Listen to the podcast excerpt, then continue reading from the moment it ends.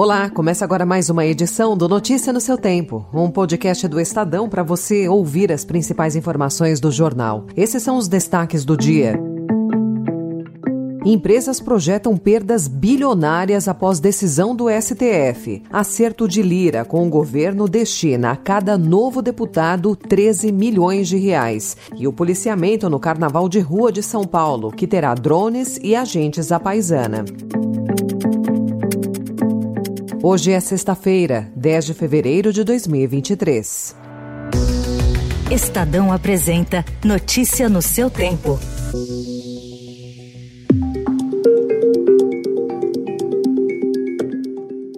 Surpreendidas pela decisão do STF, empresas fazem as contas sobre possíveis perdas caso sentenças consideradas definitivas a favor das companhias em temas tributários sejam revistas. Pelo que decidiu anteontem a Corte, a União poderá cobrar retroativamente o imposto não pago em caso de mudanças de sentenças. O julgamento discutiu a manutenção de sentenças que livraram várias empresas da contribuição social sobre o lucro líquido. Só nesse caso, caso, advogados afirmam que a mudança terá impacto em pelo menos 30 grandes grupos, entre eles Embraer, Pão de Açúcar, BMG e Banco de Brasília. Por alterar julgamentos definitivos, o tema está sendo visto como fonte de insegurança jurídica.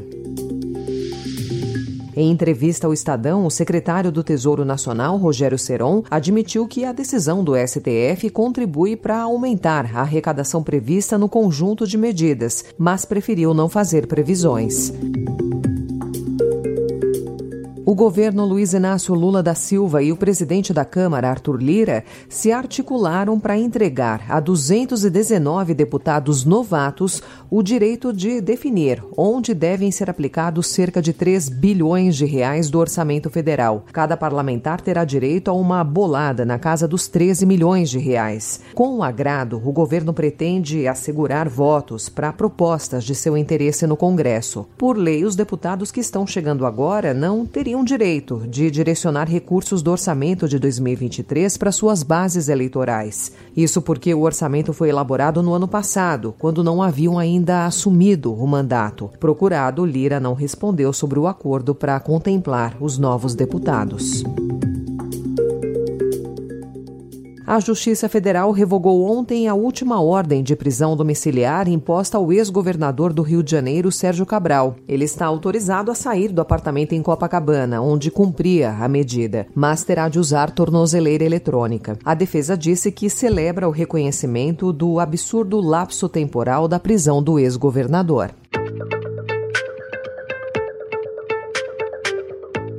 O Enem deste ano deve ser o último no atual formato, em que todos os estudantes fazem uma mesma avaliação. Nos próximos meses, segundo disse ao Estadão o novo presidente do INEP, Manuel Palácios, o órgão vai trabalhar para ter uma prova que avalie não só o conteúdo comum, mas também as áreas específicas que agora fazem parte do ensino médio, após a reforma dessa etapa de ensino.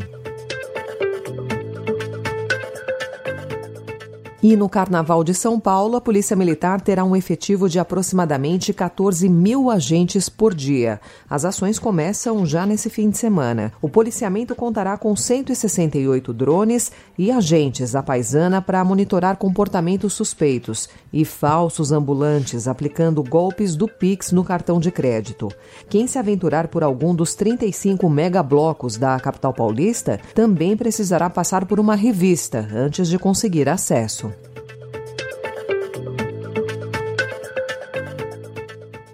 Se ordena la deportación inmediata y efectiva de 222 personas. Los deportados fueron declarados traidores a la patria.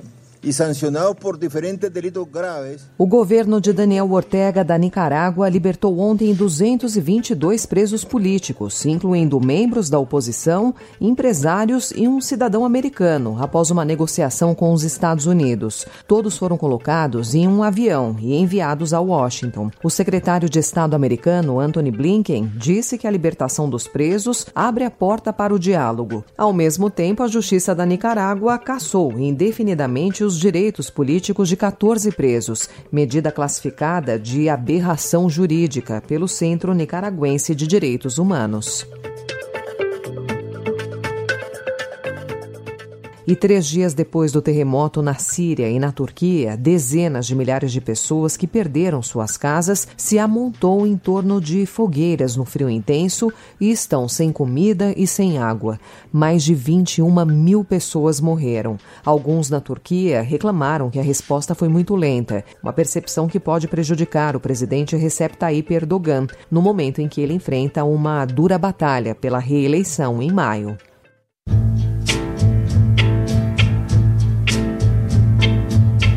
You see me walking down the street and I start to cry each time we meet, walk on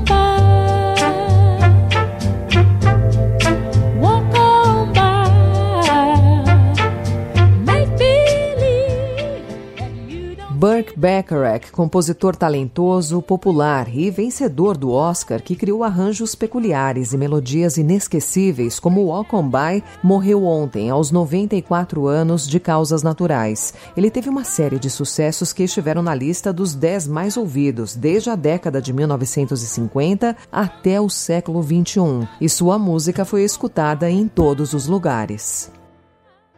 Eu não queria só ser o campeão, para deixar um legado fighting out of Rio de Janeiro, Brazil, Here is José quando José Aldo enfrentar o argentino Alberto Emanuel Zambrano hoje, em evento que será realizado no Rio de Janeiro, o lutador realizará um sonho, mais um na carreira dele. Há anos, ainda quando ele lutava pelo UFC, ele planejava escrever um capítulo de sua trajetória no boxe. Em outras ocasiões, o brasileiro já havia declarado sua intenção de deixar o octógono. E hoje, aos 36 anos, trilha o seu caminho nessa nova modalidade. A luta está marcada para as 9 horas da noite.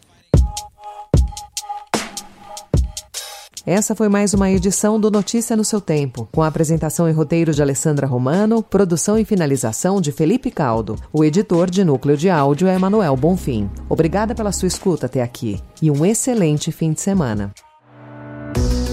Você ouviu Notícia no seu Tempo.